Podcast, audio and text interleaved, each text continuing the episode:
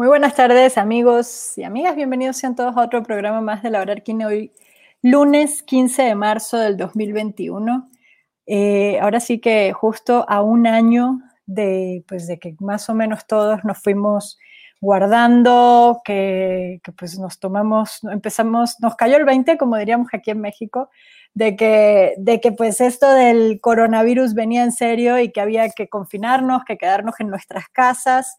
Eh, de hecho, hace más o menos un, año también de que pospusimos la edición del Festival Mextrópoli a, a pocos días de realizarse. Pero bueno, por, por lo pronto eh, los invito a todos, ahorita que ya me están escuchando y antes de que empecemos con la entrevista de hoy, los invito a estar atentos a nuestros canales, a nuestras redes sociales, a todos los canales de Mextrópoli, para que conozcan lo que será la programación de Mextrópoli 2021 que como ya les he compartido a través de este canal, estamos planteando una versión expandida donde tendremos distintas actividades desde el mes de abril y hasta el mes de septiembre. O sea, en vez de concentrar actividades en cuatro días, ahora las vamos a dispersar a lo largo de seis meses, donde vamos a la idea es vivir la ciudad, entender la ciudad desde la arquitectura, conocer distintas prácticas a través de distintos formatos, algunos, muchos de ellos, sobre todo en estos primeros meses, todavía virtuales, eh, y algunos también presenciales. Este, está en estos momentos en el Museo de la Ciudad de México la exposición Invierno, Imágenes de la Arquitectura Chilena Contemporánea, de veras eh, con todas las medidas de precaución de sanitarias que, hay que tomar para asistir a los lugares, eh, a lugares como los museos. Los invito a que visiten esta exposición. También en el Centro de la Imagen seguimos teniendo la exposición de espectrografías de Tomás Casademunt, de veras, ambas no se las pueden perder, no porque sean parte de Mextropoli, ambas además tienen un catálogo editado por Arquine, pero, pero no por esta razón, pero de veras son exposiciones y muestras sumamente interesantes. Eh, la fotografía, además el trabajo fotográfico de Tomás es, es sumamente bueno, lo hemos tenido aquí en el programa explicándonos un poco esa técnica que él hace de fotografía, tomar una foto durante cuatro años o tres años, que es durante todo el proceso constructivo de las obras. Entonces, de veras vale muchísimo la pena eh, que se den una vuelta por estos dos museos. Estaremos también dentro del marco de Mextrópoli co co coordinando algunas actividades en relación a esto, entonces estén muy atentos de abril a septiembre a todas las actividades que les iremos anunciando mes con mes para tener la programación de Mextrópoli 2021. También y antes de empezar, quiero invitarlos a todos, recordarles que ya nos quedan 15 días para que entreguen, nos envíen este, su proyecto construido en los años 2019, 2019 y 2020 en México, o sea, terminada la obra en esos dos en ese periodo, eh, que nos lo envíen al correo pues libros.arquine.com o si no, pues entren a nuestra página web y ahí aparece toda la información. Eh, porque estamos eh, convocando, haciendo esa convocatoria que hacemos cada dos años para publicar lo mejor del siglo XXI, las arquitecturas mexicanas, volumen 9, eh, construidas en esta ocasión entre 2019 y 2020. Entonces, envíennos su proyecto, no importa el tamaño, no importa el lugar, no, bueno, el lugar dentro de México, todo el territorio nacional, digamos, no importa la escala, solo que nos lo envíen y luego, pues, el consejo editorial eh, de Arquine tendrá una sesión en la cual van a escoger las mejores obras de esas propuestas recibidas. Es totalmente gratuito y se, se, publica un libro que ya pues está, va a llegar a su volumen número 9. Yo sigo, ahora sí, hice mi parte de anuncios parroquiales como siempre. Bueno, recordándoles además que tenemos nueva revista, Arquine 95, sobre los 500 años y que se suscriban. Los 500 años de eh, la caída de Tenochtitlan o de fundación de la Ciudad de México. En cualquier caso, es un, es un número de la revista que repasa distintos proyectos a escala territorial de la Ciudad de México, proyectos utópicos, proyectos recientes, proyectos construidos en construcción. Este, hay una serie de mapas fantásticos para entender ese proceso de evolución, obviamente dejando muchas cosas por fuera, porque 500 años pues, abarca demasiado, pero sí tratando de contarles y compartirles lo más interesante de los procesos de transformación de nuestra Ciudad de México. Ahora sí quiero darles la bienvenida, estoy muy contenta que me acompañen el día de hoy eh, dos súper, súper arquitectas. Este, seguimos además con arquitectas en este mes de marzo. Eh, pero además ellas son dos arquitectas que reciente, bueno, justo el año pasado, bueno, antepasado, el pasado ya sabemos que luego siempre me confundo, pero el año pasado, antepasado 2019, ganaron el Emerging Arch Architecture Award de, de Londres, uno de los premios quizás más importantes que precisamente reconoce la trayectoria de esas arquitecturas este, eh, emergentes, eh, destacadas, pero singulares también, ¿no? ¿no? No necesariamente, digamos, que entran dentro de los cánones este, regulares de lo que conocemos como arquitectura, sino que también tienen esas particularidades singulares, esa, esa, e, e, e, ese poder ver desde otra perspectiva nuestra profesión y es en parte de lo que se premian. También en el 2020 eh, tuvieron una mención honorífica, un reconocimiento importante en los premios Oscar Niemeyer. Eh, bueno, y muchísimos otros premios, reconocimiento han formado parte, creo que de las dos pasadas Bienales de Venecia, en los trabajos que lleva México a la Bienal de Arquitectura de Venecia. Este, por lo tanto, pues bienvenidas, creo que no necesitan mucha más presentación. Me, es un placer que me acompañen Mariana Ordóñez y Jessica Mezcua de Comunal, del, Comunal Taller o Taller Comunal, ahí que, luego me contarán bien cómo va. Pero bueno, es un placer tenerlas en la hora. Bienvenidas, Mariana y Jessica. Este, yo les comentaba hace un ratito a ambas que mi idea era empezar un poco como que me contaran, bueno, dos cosas. Primero, sé que, bueno, Mariana eh, es arquitecta por la Universidad Autónoma de Yucatán.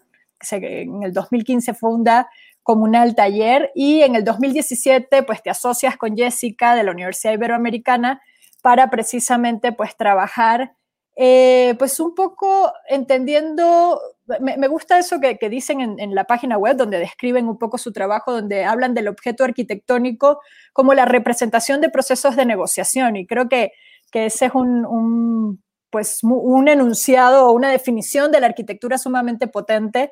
Y quería como casi que empezar desde el principio, que nos contaran un poco cómo empezaron a trabajar juntas, pero también cómo decidieron cambiar un poco la, visión lamentablemente tradicional o como nos enseñan en las escuelas eh, de lo que es la arquitectura o lo que debería de ser la arquitectura, ¿no? Entonces, pues no sé cuál de las dos quiere empezar. Ahora sí, los micrófonos de Laura Arquines son de ustedes. Jessy. lancemos la moneda, ¿no? Pues creo que eh, empezamos las dos conectándonos eh, hace unos años teníamos que, creo que ambas por distintos lados y con distintos eh, caminos, habíamos tenido procesos de, reflexión interna sobre eh, el papel del arquitecto, ¿no? Y las distintas arquitecturas que, hay allá afuera con las distintas lógicas con las cuales operan. Entonces, el ir entendiendo poco a poco eh, la, la, diversidad de caminos con los cuales uno se puede aproximar a la arquitectura y también entender cómo se va vinculando el proceso eh, de la ética, ¿no? Eh, y de la posibilidad de entender a la arquitectura más como eh, un servicio que como una profesión en donde se puede entender al arquitecto como un artista, artista de autor, es que nos fuimos como acercando, creo que las dos teníamos como ideas muy similares, inquietudes similares, que nos iban llevando a, a tratar de trabajar otros caminos distintos a los que habíamos experimentado anteriormente y que nos permitía como conectar eh, con una reflexión eh, desde distintos lados, ¿no? Desde lo profesional, pero también desde eh, pues, lo humano, ¿no? Como la, el tema, creo que siempre el tema de justicia ha sido una, una palabra como que está como presente mucho en, nuestro pensar y de ahí poco a poco nos fuimos caminando juntas a, a, este, a estas nuevas experiencias que hemos tenido en los últimos años. Sí, creo que algo algo bien bonito es que cuando, cuando nos encontramos, cuando nos, cuando nos conocimos, eh, habíamos, habíamos eh, tenido un camino un poco similar, ¿no? Las dos en la, la licenciatura habíamos sentido que, que, nos faltaba, ¿no? Un poco eh, de esta visión de la arquitectura justo como una herramienta para la transformación social o que abone a esa transformación social y fue en las, en, las maestrías de ambas en donde cada una pudo encontrar esa reflexión, ¿no? Y en donde las dos precisamente coincidimos con tres grandes maestros de la producción y gestión social del hábitat, Jessica, eh, por un lado, con Gustavo Romero, ¿no? Desde la, desde la UNAM, y eh, desde mi lado con Enrique Ortiz y Jorge Andrade en la Universidad del Medio Ambiente que daban clase ahí. Entonces fuimos cada una por su lado llegando a ese caminito y el punto en el que nos encontramos ya cada una había tomado esa decisión muy personal de redirigir la energía hacia otro lugar y yo siempre digo que fue como mucha magia, ¿no? Cuando nos encontramos fue así como ¡pum! como muy bonito encontrar al fin como esa, e, esa, ese compañerismo, ese equipo en donde nos sentíamos cómodas, ¿no? Y en donde teníamos una visión muy, muy similar también. Han, han digo, eh, cada una hizo su maestría, han mencionado gente como Gustavo Romero, Enrique Ortiz, gente que desde hace muchísimos años viene trabajando, pues, eh, pues un poco desde las comunidades, desde otros procesos, entender la arquitectura desde otros procesos. Eh, y, mencionabas un poco este tema de la producción social del hábitat. A mí me gustaría que, que, me ayudaran ustedes a definir para quienes nos están escuchando de qué hablamos cuando hablamos de producción social del hábitat. ¿Es lo mismo decir producción social del hábitat que decir arquitectura o dónde están las diferencias o, las similitudes, ¿no? Pues creo que es un aspecto mucho más amplio que lo que nos enseñan como, eh, como el concepto de arquitectura, ¿no? Porque justamente la producción y gestión social del hábitat engloba eh, un, un, gran conjunto de procesos que se interrelacionan y que conciben eh, y buscan la construcción de un hábitat, pero entendiéndolo a este como un proceso y un producto social y cultural, ¿no? Y entonces esa aproximación o esos caminos también van em, acercándonos a tratar de acompañar procesos que sean autogestivos, procesos que sean colectivos, que busquen la autonomía y entonces eh, digamos que se acerca mucho más una lógica social, ¿no? En donde justamente el rol del arquitecto juega un papel de acompañamiento técnico em, y social, que es un acompañamiento integral, no es meramente el tema eh, del diseño, ¿no? Como muchas veces está como abarcado desde la arquitectura, sino en realidad eh, te sumas un conjunto de procesos, ¿no? Y eso eh, amplía muchísimo como el campo de acción, amplía muchísimo la aproximación y las herramientas que se requieren para poder em, colaborar, ¿no? Con comunidades ya sean urbanas, rurales, etcétera, ¿no? También creo que sería importante precisar que nosotras, em, pues por el camino que nos ha, tomado en los últimos años, hemos estado más cerca de comunidades rurales que de comunidades urbanas, ¿no? Pero en realidad eh, la producción eh, y, gestión social de la vida nace en los barrios populares, ¿no? Hace muchos años, también eso creo que es importante aclararlo acerca de ese concepto que este lleva más de seis décadas presente eh, en el en distintos ramos, no nada más en la, arquitectura urbanista, sino también es un conjunto de visiones desde la sociología, desde la antropología, que van encaminadas hacia entender que las personas eh, están y deben estar al centro de la toma de decisiones, de la producción de su hábitat. Entonces, em, eso quizá como un poquito en términos generales. Sí, creo que el contexto, ¿no? El contexto en el que surge también se vuelve algo como muy muy relevante porque justo es en, en, en, en los, en los 70 en donde empiezan a surgir también estas corrientes, ¿no? Estas corrientes eh, emancipatorias desde la teología de la liberación, por ejemplo, ¿no? que estuvo muy ligada a, también acompañar todos los procesos del movimiento zapatista, por ejemplo, ¿no? ahí se hizo muy evidente. Desde la comunicación surge esta área de la comunicación social, ¿no? de cómo se comunican las cosas, pero no desde las esferas de poder, sino también desde la propia voz de, las personas eh, y de lo que están experimentando. Y entonces surgen también las radios comunitarias y empiezan estos movimientos ¿no? de comunicación alternativa. Em, desde los procesos pedagógicos, pues surge la investigación activa, participativa, y está también Freire, ¿no? Ahí se hizo una corriente súper potente. Y entonces la producción y gestión social del hábitat, eh, digamos que es esa corriente emancipatoria desde los procesos relacionados con el hábitat. Y algo eh, muy bonito también es que tiene esta visión compleja y sistémica, ¿no? No, no esta visión lineal que, que nos enseñan y como mencionaba Jessie, pues es algo interactoral, ¿no? Es algo que, que que, la suma de los saberes es lo que justamente va a abonar a esa diversidad y a ese sistema diverso, ¿no? Y un poco contraria a esa lógica lineal que tiene también todo este movimiento económico pues neoliberal, ¿no? En donde pareciera que la naturaleza uno la puede explotar infinitamente, ¿no? Y no va a pasar nada. Entonces surge también desde esas posturas, ¿no? Mi micro.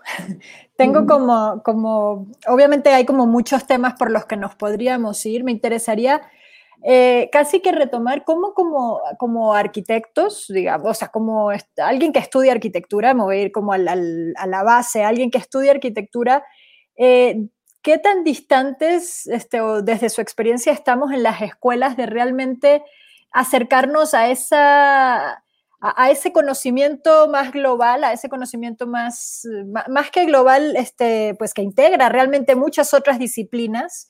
Este, y, y, finalmente lo que nos enseñan es esa figura del arquitecto como el tomador de decisiones, como el, además el que tiene la capacidad de hacer una tábula rasa y de luego firmar un proyecto. Eh, ¿Hasta qué punto debemos repensar la enseñanza que nos dan en las escuelas?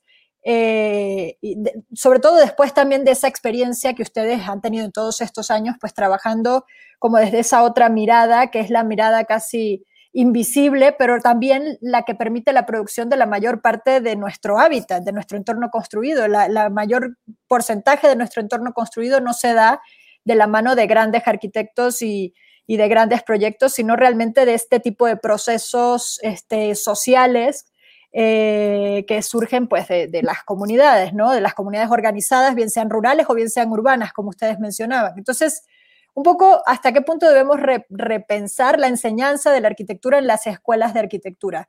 O, no, o tenemos que seguir enseñando esa arquitectura y al salir de ahí, pues algunos serán arquitectas como Mariana y Jessica, que se dedican a trabajar en las comunidades y pues otros seguiremos esperando que llegue la posibilidad de hacer un museo o, un aeropuerto o no sé, ¿no? Bueno, creo que, creo que es, es, rotunda la respuesta de que sí se tiene que transformar el, cómo, es la enseñanza.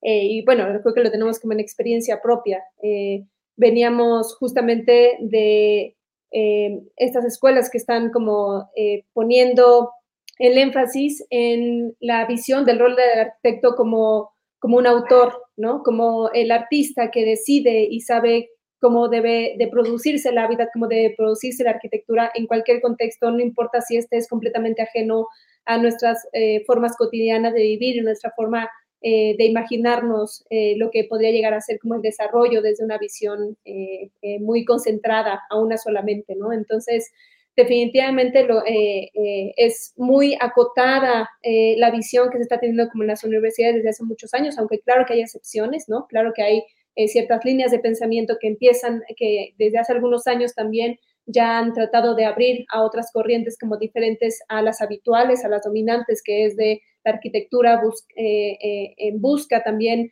de, de, la vanguardia, en búsqueda justamente de de que se decida, que otros decidan por las comunidades, que otros decidan cómo debe ser eh, la producción del hábitat. Eh, y también creo que eh, el tema, una cosa es como romper con el tema del, del, arquitecto, como el autor, como el artista, ¿no? Que sabe cómo deben vivir los demás. Y por otro lado, muy importante es romper con la idea de que el arquitecto, con esas bases que sale, con esas bases de la disciplina, es suficiente como para poder estar allá afuera eh, produciendo hábitat, ¿no? definitivamente se requiere de una eh, interrelación de distintas disciplinas para poder tener el conocimiento y las habilidades necesarias para poder colaborar con otras personas acerca de la producción del hábitat. son, creo que son dos cosas, no, seguramente Mariana eh, comentará más, pero creo que yo resaltaría que hay dos cosas. Uno, romper con la idea del arquitecto como el artista y romper con la monodisciplina. Sí, no, definitivamente creo que sumaría el punto de, mm, de también la producción de conocimiento, ¿no? De cómo se realiza la producción de conocimiento y qué conocimiento es el que se valida, ¿no? A esos, tres, a esos dos primeros puntos que enunciaba Jessie, porque pareciera que precisamente de la mano de, de esta idea del arquitecto o la arquitecta como autores eh, y expertos en, cómo deben de vivir todas y todos, viene también eh, el invalidar e invisibilizar los saberes múltiples que hay en los territorios.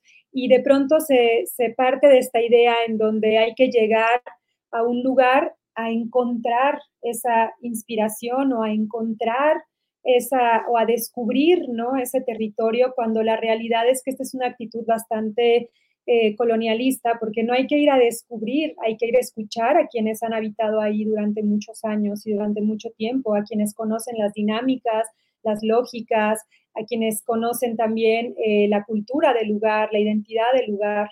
Entonces, sumaría este punto, ¿no? De la producción de conocimiento y la validación de conocimiento que va muy ligado a, lo que mencionaba Jessie. En ese sentido, bueno, sigue, sigue, Jessica que es una cosa más que hemos pensado en otras veces, platicamos, es el tema de la ética. Sí. cómo, esta profesión cada vez está más desligada de la ética. Y, hablamos de la ética, digamos, con la borda, ¿no? que habla de la ética de la vida, ¿no? Y entonces también creo que falta fortalecer mucho realmente eh, justamente esa reflexión, porque ahí es donde eh, hay el punto de quiebre para poder reflexionar del rol, ¿no? Del experto, del profesional, del arquitecto, no importa qué disciplina. Creo que también hemos encontrado que hay unos paralelismos entre esta visión, digamos, em, eh, un poco más contestataria a, la visión como dominante desde distintas disciplinas, ¿no? Desde la antropología, desde la filosofía, desde la sociología, este, desde la geografía también. Entonces, es, la verdad es que creo que es un conjunto como de, visiones y paradigmas que están chocando, ¿no? El, paradigma dominante, ¿no? Frente al paradigma que busca construir, casi como lo dicen los zapatistas, un mundo donde quepan muchos mundos, ¿no? No quiere decir que no, nosotros no abogamos porque esto sea lo único que exista, pero básicamente es simplemente vayamos buscando que se construya una, una, una, vida como más justa para los que habitamos en este, en este mundo y mucho más también eh, coherente según la visión que cada uno vaya teniendo en, su propia experiencia de vida. Sí, sí sin duda, y de, todo lo que han dicho ya se me han ocurrido varias preguntas, pero me voy a quedar con una, que es, hablabas, Jessica, precisamente del rol del arquitecto y de otras disciplinas, pero les quiero preguntar a ustedes, ¿cuál es el rol del arquitecto en estos procesos? O sea, Ustedes cuando llegan a una comunidad hablan, pues digo obviamente, aunque a veces no es tan obvio, pero entender la comunidad, pues realmente saber, eh, pues aprender de ella, ¿no? De esos procesos que ya existen, de esos conocimientos que ya se tienen en esas comunidades. Pero ¿cuál, qué, ¿cómo suma? ¿Cómo suman Mariana y Jessica? ¿Cómo suma Comunal Taller de Arquitectura en este tipo de procesos? ¿Para qué el arquitecto sirve en, estas comunidades? Esta es una pregunta que, frecuentemente eh, también algunos alumnas y alumnos nos han hecho, ¿no? En, algún momento nos, eh, nos preguntaban en, la Ibero cuando dábamos clase, que nos invitó a dar clase Juan Casillas, era como, bueno, y si la gente va a diseñar a través del diseño participativo y si la gente va a identificar sus problemáticas y retos a partir del diagnóstico, pues nosotros qué hacemos, ¿no? O sea, ¿cuál es nuestro papel aquí? Y justamente el rol que plantea em, la producción y gestión social del hábitat y en sí todas las, aproximaciones participativas es un rol de facilitador y de acompañamiento integral, ¿no? Eh, algunas veces desde, desde algunos espacios como la política pública se nombra como asistencia técnica, sin embargo, a nosotras nos gusta mucho la visión de Mariana Enet, ¿no? Es una arquitecta de Argentina que ha tiene muchísimos años de experiencia en estos procesos, ella es increíble, nos inspira muchísimo y ella habla de acompañamiento, ¿no? No asistencia, que puede caer en ese asistencialismo precisamente, en el te hago las cosas, sino en acompañar esa toma de decisiones, reconociendo siempre que las personas son las que están al centro de la toma de decisiones. Y entonces aquí eh, creo que uno de los puntos claves es ese intercambio de saberes, ¿no? Ese intercambio de saberes en donde las personas sean de lugares eh, rurales, urbanos, eh, ponen lo que, lo que ellas y ellos saben del lugar, lo que desean, sus expectativas, sus sueños, ilusiones, etcétera, y todos los conocimientos técnicos que hay, porque eh, es impresionante, ¿no? Los conocimientos que la gente tiene de sus lugares, es, es, es, un conocimiento multidimensional, ¿no? Y nosotras ponemos los conocimientos que nosotras tenemos, ¿no? Y, justamente de ahí es en donde se nutre muchísimo estos procesos, em, porque no si, se hicieran solo con la, nuestra visión técnica, ¿no? De, de los saberes técnicos que tenemos, pues nos perderíamos toda esa riqueza y ese bagaje cultural, social, eh, también técnico, pero local, porque eh, la verdad es que nosotros hemos aprendido muchísimas técnicas locales, ¿no? Eh, que, nos han compartido habitantes de, las comunidades. Entonces, creo que es el intercambio de saberes lo que, lo que nutre, ¿no? Y, ese rol de respeto. Desde el acompañamiento. Y la herramienta ahí para ese intercambio de saberes es justamente lo que es el eje central, ¿no? Como de la producción y gestión social del hábitat, que es la participación, ¿no? Justamente hasta a través de la participación en absolutamente todos los procesos, desde el inicio hasta cuando uno se retira de campo, porque la participación continúa, aun, cuando nosotros, uno no esté ahí presente, la participación obviamente entre la comunidad continúa, pero es que esta participación esté presente en todos los momentos eh, y también el tema del diálogo y la escucha, ¿no? En esa como eh, bidireccionalidad, eh, de tal forma de que a través de la participación justamente se puedan construir conocimientos colectivos eh, mucho más complejos, mucho más integrales, con eh, eh, alternativas más apropiadas y más apropiables, ¿no? Y entonces ahí es donde también se va diferenciando de una de las preguntas que nos habías hecho anteriormente, Andrea, de cómo también se diferenciaba esto de, la arquitectura, ¿no? muchas veces como que desde, desde la parte de la arquitectura, evidentemente, claro que hay participación, ¿no? Pues, no, ¿qué arquitecto no diría que a su cliente, no le pregunta cómo quiere su casa privada. Que no negoció con el cliente, ¿no? Claro, claro. Los espacios y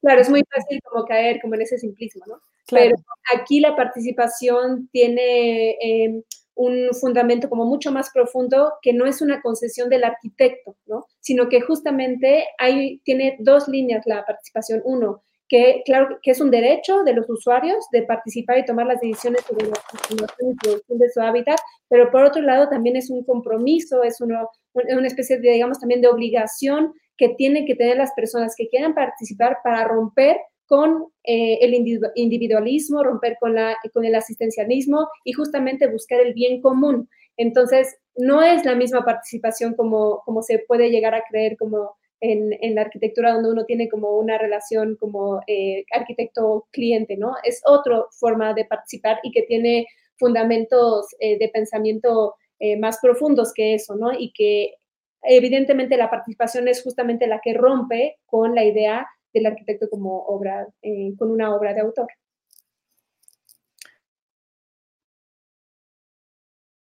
Creo que tu micrófono está... Creo que lo apagué en vez de encenderlo. Eh, me gusta esta como, como, bueno, cuando hablas que hay la participación, pero también hay el tema del compromiso, ¿no? Eh, y, ahí me quiero ir como por dos temas. Uno es, y hace un ratito Mariana mencionaba el tema de las instituciones, ¿no? Cómo e, ese, ese rol del arquitecto también servía de mediador ante ciertas instituciones. Muchas veces se piensa o mal pensamos los arquitectos o la sociedad en general, etcétera, que el atender este tipo de, procesos de producción del hábitat le corresponde a las instituciones o le corresponde a las universidades y vemos que realmente hay universidades. No es que las universidades están del todo ajenas, ustedes mismas decían que hay algunas que sí, sí participan. Eh, Aura, por allí, Aura Cruz nos decía, bueno, hay que impactar en la enseñanza de la historia de arquitectura y poner en cuestión la creación de grandes héroes, sin duda, pero sí hay universidades que, tocan estos temas, pero siento, y ustedes que me corríjanme y platíquenme de esto, que siempre es como un tema marginal, o sea, o es un curso que va sobre producción social, solo un taller o un curso especial o un profesor que pues sí se enfoca en esos temas. Este, ¿Cómo es la relación o el compromiso de esas instituciones? Y por eso metí a las universidades, pero también podríamos irnos por instituciones de otro tipo, como las instituciones de gobierno, que, que, sí, en parte se tendrían que ocupar de, de, hacer que sus ciudadanos vivan mejor en términos generales.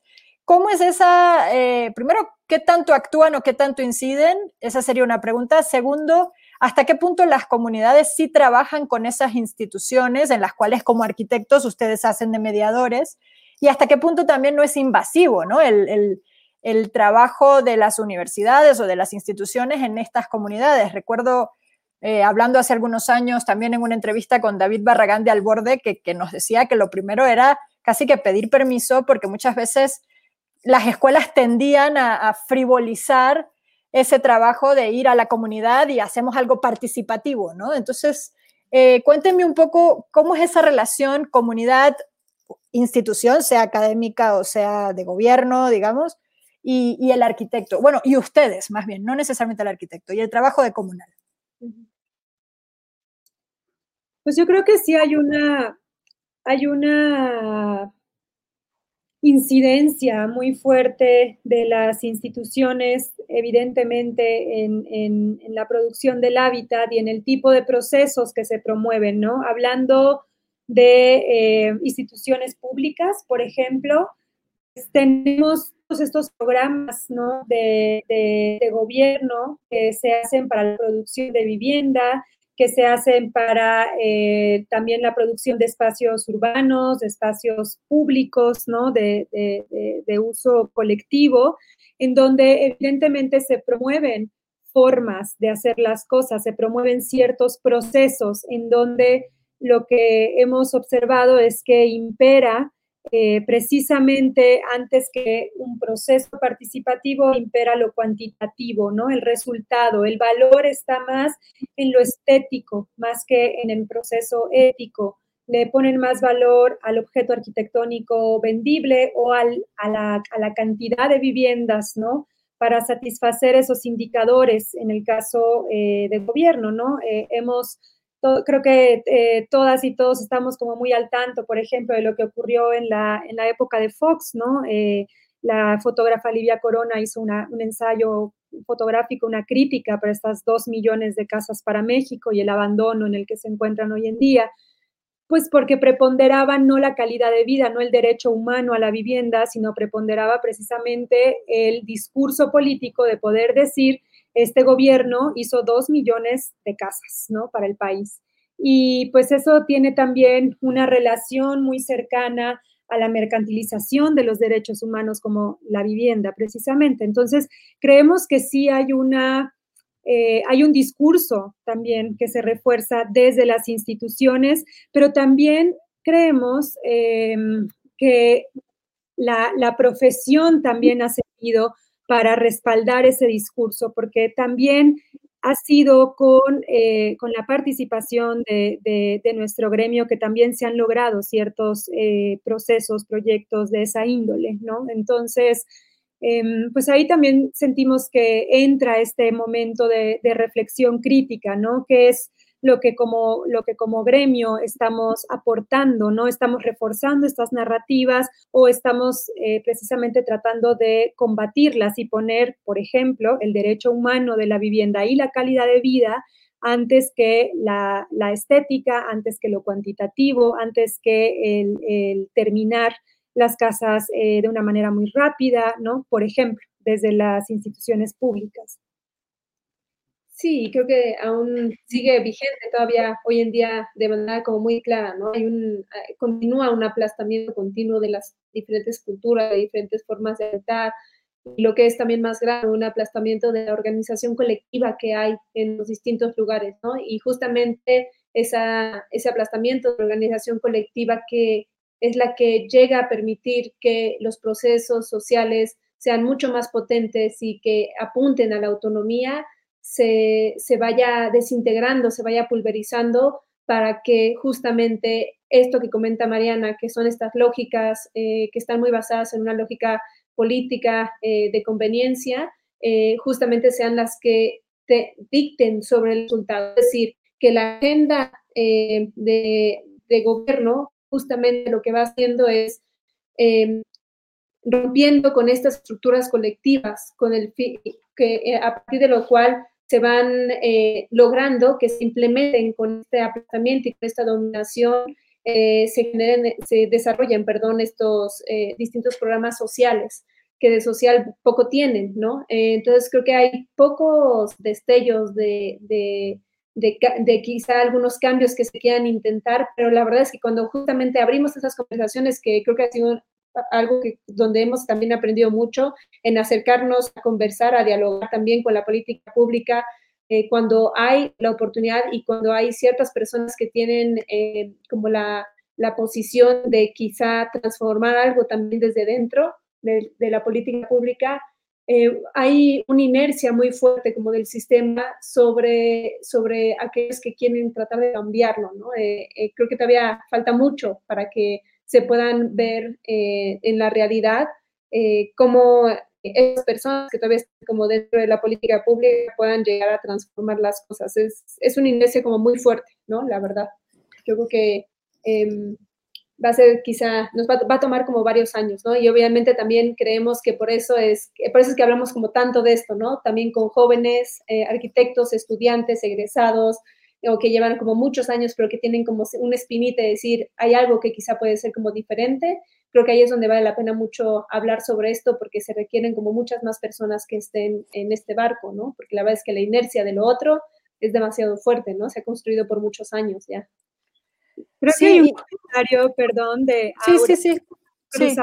que me parece eh, súper prudente la acotación y súper necesaria, eh, eh, menciona que, no, que la estética no es un problema, ¿no? Que, que, es la imposición de un canon estético y menciona que la estética supone afectividad, vinculación desde lo sensible y que es lo que las comunidades han retado a la modernidad hegemónica. Sí, definitivamente cuando hablamos de esa estética antes que la ética, es esa estética hegemónica, precisamente eurocentrista, que nos heredaron de la modernidad, en donde precisamente eh, los sistemas constructivos tradicionales, los materiales locales y esas técnicas son visualizadas eh, como, como, precarias o como, o como, poco estéticas o como poco apropiadas, ¿no? Eh, justamente. no, yo, yo siguiendo un poco en el tema y porque también me gusta provocar un poco, este, eh, obviamente, todo, o sea, toda esta estética que nos fue impuesta y a la que estamos acostumbradas, o la que nos enseñan en las escuelas a los arquitectos, este, también fue una respuesta a un momento hace 100 años, a un momento en el que se tenían que satisfacer una demanda de vivienda muy importante en las ciudades, en las zonas urbanas, y se pensó que la solución era la construcción de una vivienda masiva, industrializada, replicable, eh, anónima, este, etcétera, etcétera, etcétera. O sea, hace 100 años se veían las grandes virtudes de esta estética.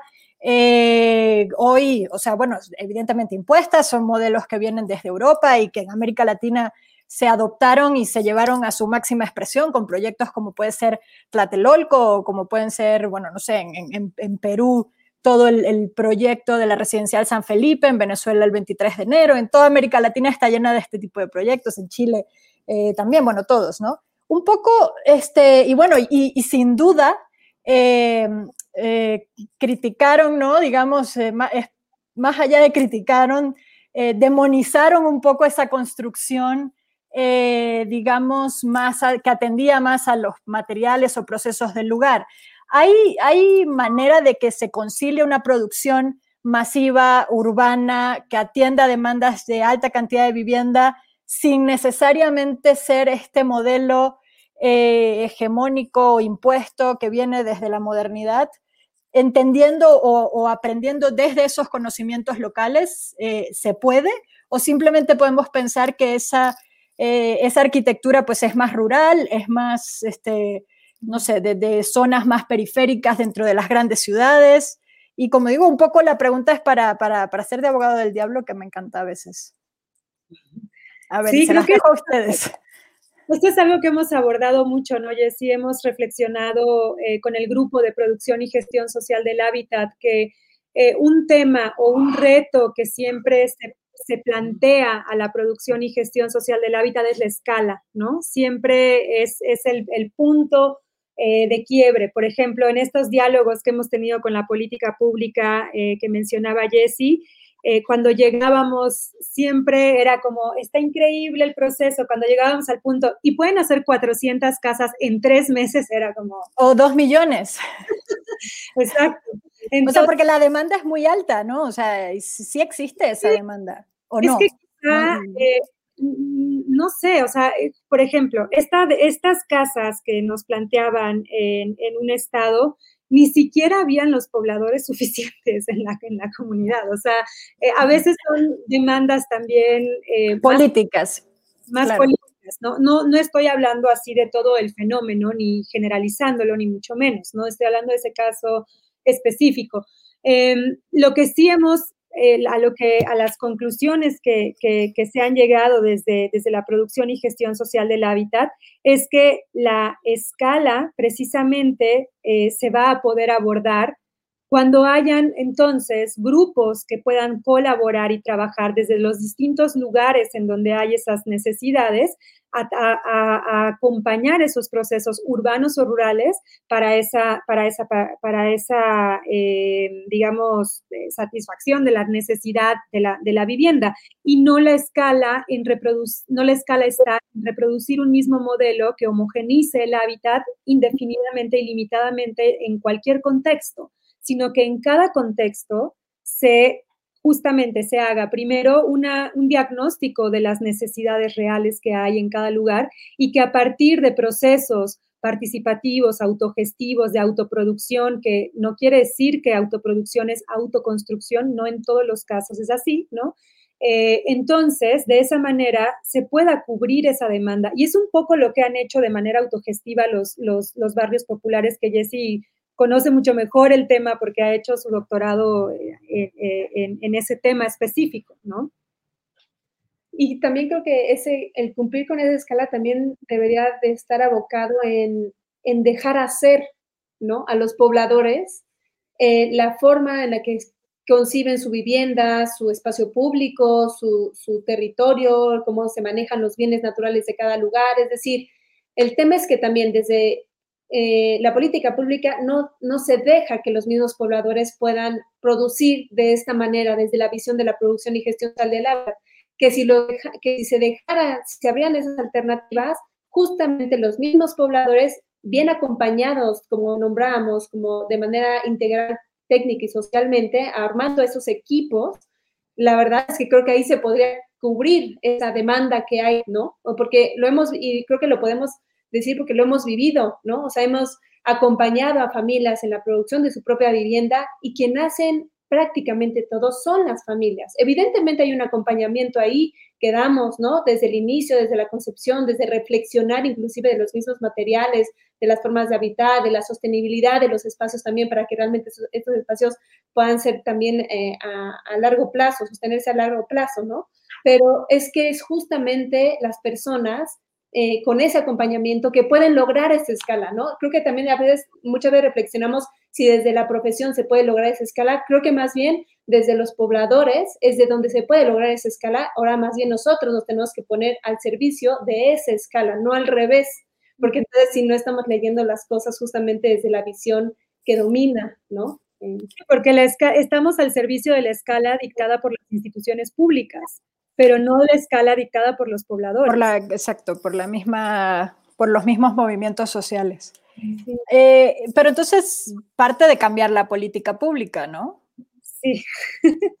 y, también, y también eh, la visión en la, que se, eh, en la que se concibe la profesión, ¿no? O sea, si, y ahí conectamos con lo de las escuelas, ¿no? Si en las escuelas se pudiera dar una educación mucho más integral, más compleja, más abierta, no en campo, y que cada, cada arquitecto, cada estudiante puede escoger el camino que quiere escoger, será como muy respetable, ¿no? Cada quien tendrá su, su reflexión acerca de, lo, de cómo llevar a cabo su profesión. Pero si se abrieran esas puertas y se dieran esas herramientas en las universidades, pues habría muchísimos más eh, eh, profesionales que podrían acompañar estos procesos. Y entonces la escala seguramente podría ser mucho mayor, ¿no? Porque una, o sea, sí quisiera como resaltar que de verdad cuando se trabaja desde esta visión, los que hacen el mayor esfuerzo, los que invierten el mayor tiempo son los mismos pobladores. De verdad, o sea, es, muy, muy claro, ¿no? Nosotros acompañamos, pero quien hace que eso suceda, que las cosas sucedan, son los pobladores. Y algo, algo creo eh, que también hemos, hemos visto, ¿no? Con base en esa en esa experiencia es que definitivamente al ser esto eh, un, tema complejo que está inserto precisamente en esa, en esa complejidad del sistema, ¿no? es algo que no puede estar, como bien dices, aislado, ¿no? No puede estar aislada la academia de la institución pública, del derecho humano a la vivienda y al hábitat, de las eh, normativas, reglamentos y de la política pública. Y entonces todo tendría que ser un engranaje que vaya justamente transformándose para que eso pueda, eh, pueda suceder y pueda darse, ¿no? Por ejemplo, hemos visto cómo eh, el, Estado no tiene la posibilidad o no tiene más bien la voluntad política para, por ejemplo, en el caso de las escuelas rurales que estamos trabajando en la Sierra de Puebla, para poder construir escuelas de bachillerato en todas las comunidades rurales. Y entonces eh, las comunidades, en este caso con la que colaboramos en Tepetzintan, dice, bueno, tu Estado no tienes la posibilidad de hacer una escuela para la comunidad, la autoproducimos nosotros, ¿no? Pero entonces ahí llega el Estado y dice, sí, pero no puedes usar materiales locales porque la normativa dice que... Entonces, no tienes la capacidad de cubrir esa necesidad, que es el derecho humano a la educación y la instalación que requieren las alumnas y alumnos para eso, pero tampoco permites la autogestión. Y desde ahí entonces empieza a haber pues definitivamente un problema, ¿no? Y lo que comenta Jessie nos lo ha platicado María Nenet aun cuando en Brasil se hicieron, eh, se modificó la política pública para poder meter esta, esta visión del acompañamiento integral, que es técnico y social, y es un acompañamiento interdisciplinar, no solo de arquitectas y arquitectos, lo que sucedió es que se transformó la política, pero luego entonces no habían eh, profesionistas capacitadas y capacitados para acompañar esos procesos. Entonces tuvieron que abocarse en la formación. Y entonces ahí es todo, todo al mismo tiempo tiene que ir eh, transformándose en ese sentido, ¿no? Y si lo relacionamos con el tema de Hacienda, de cómo se generan los presupuestos públicos a nivel nacional, también hemos encontrado espacios en la política pública que, tienen toda la visión de decir, bueno, vamos a hacer un proyecto con esta visión, distinto a los demás, ¿no? Bueno, órale, va, hay toda la voluntad para hacerlo, se hace todo el plan de trabajo y cuando llega el momento de hablar con el manera se el recurso público, rompe por completo justamente los tipos que se requieren para realmente tener un proceso así de profundo y eh, llevado como desde una lógica que es completamente distinta, ¿no? A, a, tener que cumplirlo en tanto tiempo y tener que ejercer el recurso en tanto tiempo. La verdad es que, como bien menciona Mariana, es un engranaje que se tiene que transformar. No es solo transformar la educación, no es solo transformar eh, la profesión, es un engranaje que hay que, hay que desarticular de, desde otro lado, ¿no?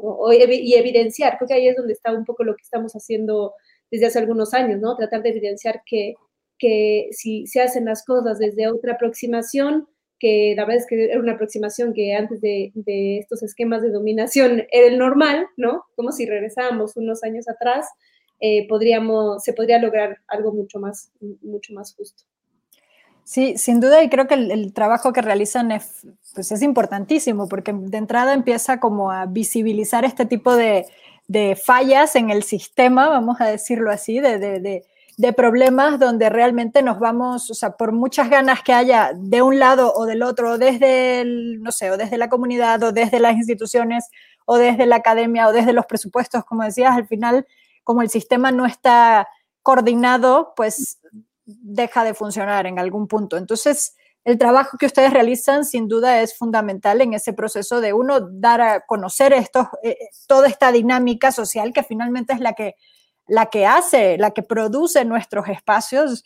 Repito, y quizás voy a sonar repetitiva, pero, pero las ciudades y, y, el entorno que, viví, que habitamos no se hace de esos grandes proyectos este, o grandes museos o grandes espacios o grandes espacios públicos, se hace realmente de esa construcción social, de esa vivienda, de ese ir, de ese día a día, ¿no? De, de, de, de donde realmente habitamos en general las personas. Yo quiero volver, no porque esta parte no esté interesante, pero me interesa mucho que hablemos también del rol de la mujer, de ustedes como arquitectas mujeres, eh, a la cabeza, liderando este tipo de procesos. Además, si revisamos un poco muchas de las prácticas también que, que un poco tienen este enfoque o esta naturaleza, también son lideradas por mujeres, pero también que me cuenten del papel de la mujer dentro de estos procesos de construcción social, de, de, de producción social del hábitat, que es eh, bueno, díganmelo ustedes, no, lo voy a decir yo, pero cuéntenme un poco sobre el papel de la mujer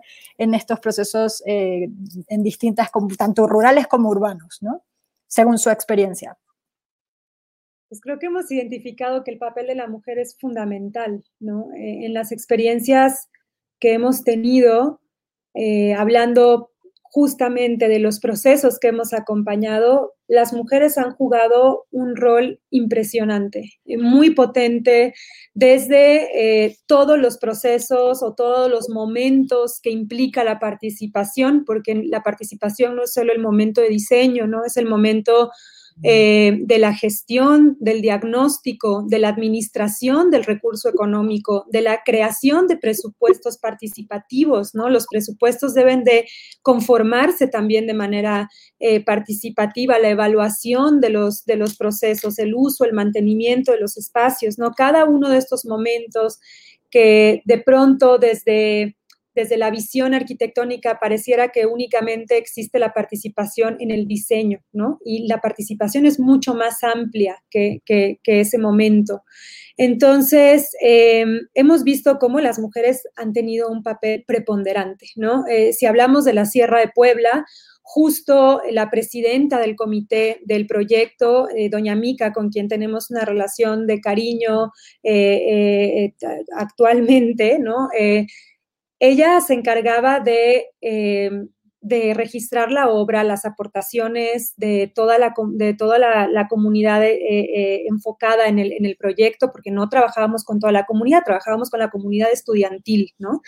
Em, ella se encargaba de también hacer los pagos, de hacer las supervisiones, también de, de, de obra, ¿no? O sea, hemos visto cómo hay ese interés de las mujeres porque las cosas se realicen y no nos extraña mucho esto porque justamente eh, ahora que hemos estado leyendo y profundizando sobre el tema del patriarcado y estos actos de dominación y violencia, ¿no? Justo acabamos de cerrar una campaña que hicimos toda la semana pasada que se llama Actos de Dominación y Violencia Patriarcal desde la Arquitectura. Eh, hemos visto cómo pues las mujeres también son las que están en la línea de defensa del territorio poniendo el cuerpo, ¿no? O sea, las mujeres son las que están defendiendo allá afuera los bienes naturales, las que están eh, defendiendo la naturaleza y esto es porque precisamente eh, hay, una, hay, un, hay un interés en la preservación también de la vida, hay un interés en la preservación de los derechos, ¿no? En el caso de de Ixtepec trabajábamos eh, eh, en, un principio también con puras mujeres y ahora la mayoría también eh, son, son jefas ¿no? de familia. Pues claro, porque la mujer también le interesa ese espacio, ese espacio doméstico, ¿no? O sea, es ese refugio para las hijas, para los hijos, para la, salud integral de la familia. entonces vemos cómo justamente las feministas comunitarias hablan de esto, ¿no? Que para las mujeres, desde por ejemplo, las feministas comunitarias de Bolivia, pues el, campo de acción es la comunidad, la comunidad es esa, esa acción política y la comunidad integra los bienes naturales, el territorio, la comunidad integra la identidad, integra las niñas, los niños, también sus compañeros, ¿no? Entonces, vemos, vemos eso, vemos eso, lo vimos en la Sierra Mije también, ¿no? Con las mujeres eh, adoberas. Creo que estas experiencias es que estos momentos en, donde ellas quedan muchas veces relegadas, ¿no? Desde, eh, desde, cierto, o sea, desde cierta historia relegadas, de ciertos eh, papeles que hay como dentro de la comunidad, hay veces que a través de estos procesos se logra justamente dimensionar o, tomar una perspectiva distinta, ¿no? Se valora su trabajo, se valora su conocimiento, se fortalece su papel en la comunidad y eso eh, hemos, eh, digo, creo que obviamente esos como de mediano y largo plazo que, que, van tomando como su peso después de un tiempo, no es algo como tan inmediato, pero los, a veces nos hemos tratado también de interesar en ir entendiendo las reflexiones que van teniendo las mujeres a través de estos procesos que vamos acompañando, porque el, el, el cambio de pensamiento o el cambio de postura de su papel dentro, dentro de esos procesos es muy transformador, ¿no? Y, y, y es y es importante el que, em, digamos, como que no nos quedemos en la inercia de la construcción, del discurso, de, de, la visión acerca del cambio del futuro, sino nos vayamos también a, a, ponernos un poquito en una inercia un poquito más despacio, escucharlas y reflexionar en momentos muy precisos para ver qué está sucediendo internamente también en estas mujeres sobre el papel que están ejerciendo, ¿no? O sea, venimos también trabajando en XTP con la señora Olivia, que es impresionante la manera en la que ha gestionado toda su obra ella solita, jefa de familia, la señora Sandra, que mientras cuida a sus nietos, cocina y, y construye su casa al mismo tiempo, también jefa de familia. La verdad es que para nosotras son modelos, ¿no? Son, son gente que, que, es eh, impresionante como la fuerza que ellas tienen para producir su hábitat y ahí es donde creo que nosotros nos enganchamos mucho, ¿no? Nos conectamos mucho con, con, esta manera en la que las mujeres tienen un gran potencial para poder decidir y tomar las decisiones sobre su hábitat.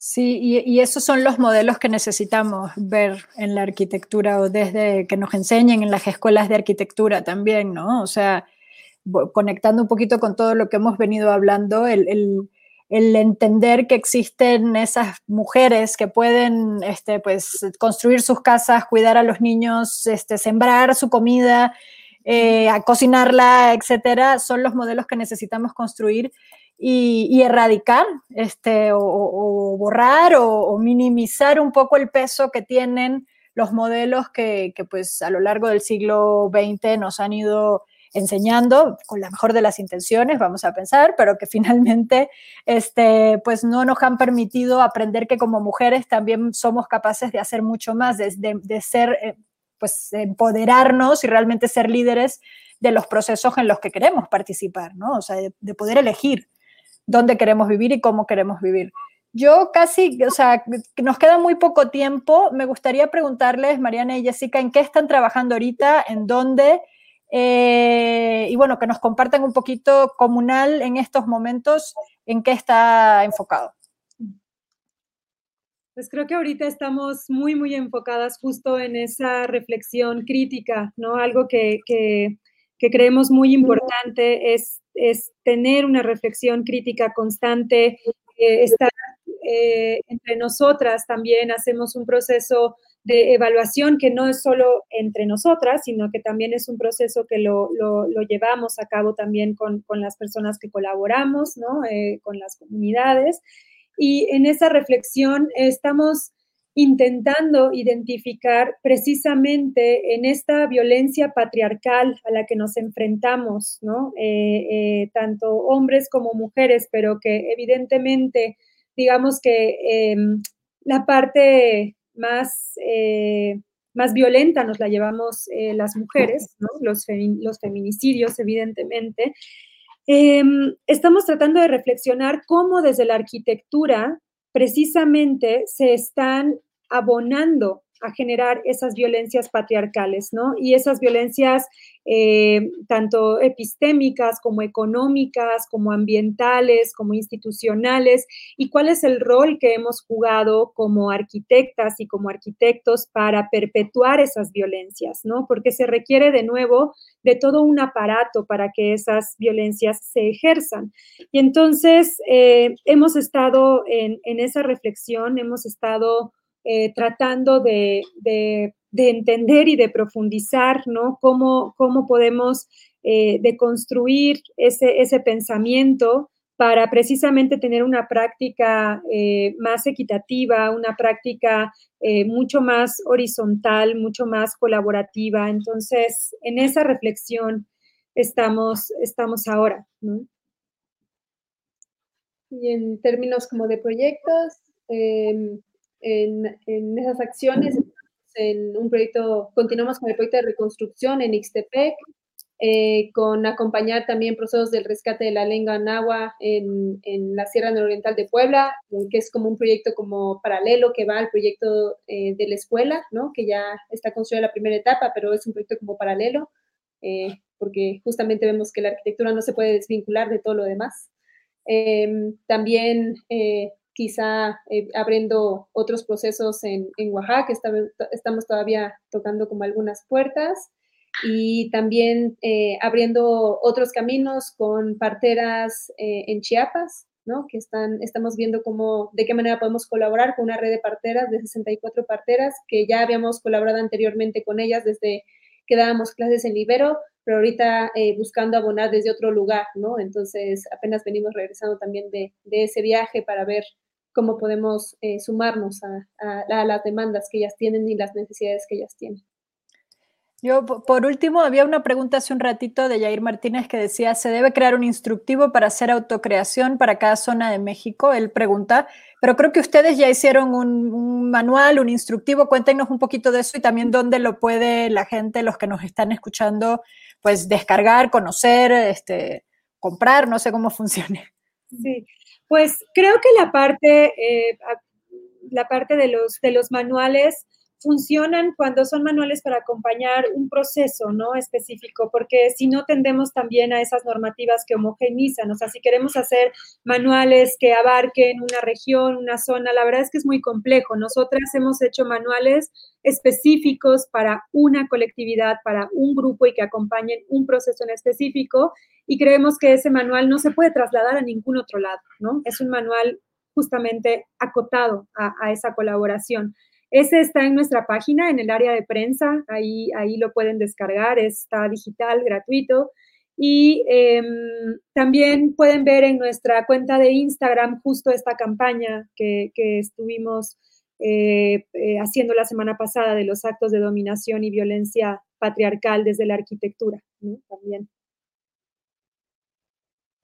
Pues muchísimas gracias, Mariana y Jessica. Yo los invito a los que nos están escuchando a seguir, bueno, en su página web es comunaltaller.com. Eh, ahí pueden encontrar el manual, también para lo que ha sido su trabajo, no solamente, digamos, los proyectos, sino esos otros trabajos más de, pues de investigación, de posicionamiento también, que creo que son fundamentales en, estos temas. Eh, seguirlas en sus redes sociales, ya Mariana mencionaba el Instagram, pero pues Twitter, Instagram, síganlas porque realmente eh, para mí ha sido un honor tenerlas aquí el día de hoy y la verdad felicitaciones por el trabajo que, que hacen. Este, bueno, nada, cuenten con Arquine, como saben, para, para darlo a conocer, para, para seguirlo difundiendo, eh, etcétera. No sé si quieren agregar algo más, chicas, eh, despedirse del público. Muchas gracias por eh, los que han estado escuchando y esperemos haber abierto una duda en algunos de ustedes y también muchas gracias Arquine por habernos invitado a platicar acerca de nuestro trabajo. Muchas gracias. Gracias a las dos. Yo a todos los invito y les recuerdo que esta conversación, así como todas las anteriores desde este año 2010, a partir de los 10 años de Laura Arquine, las pueden encontrar en, el, en Spotify, en, el, en Arquine, descargando el, el, podcast, también en Apple Podcast, Google Podcast y, bueno, obviamente también esto queda grabado en nuestro canal de YouTube. Eh, así que, bueno, pueden volverla a escuchar, compartirla si lo desean. Muchísimas gracias a todos los que nos escucharon y los espero el próximo lunes eh, con otro programa de la hora arquina donde estaremos pues entrevistando al arquitecto Víctor Legorreta, este, algo totalmente distinto, pero también esperamos que sea un trabajo, bueno, sabemos que será una conversación muy interesante. Muchísimas gracias a ustedes y hasta el próximo lunes con más de la hora arquina.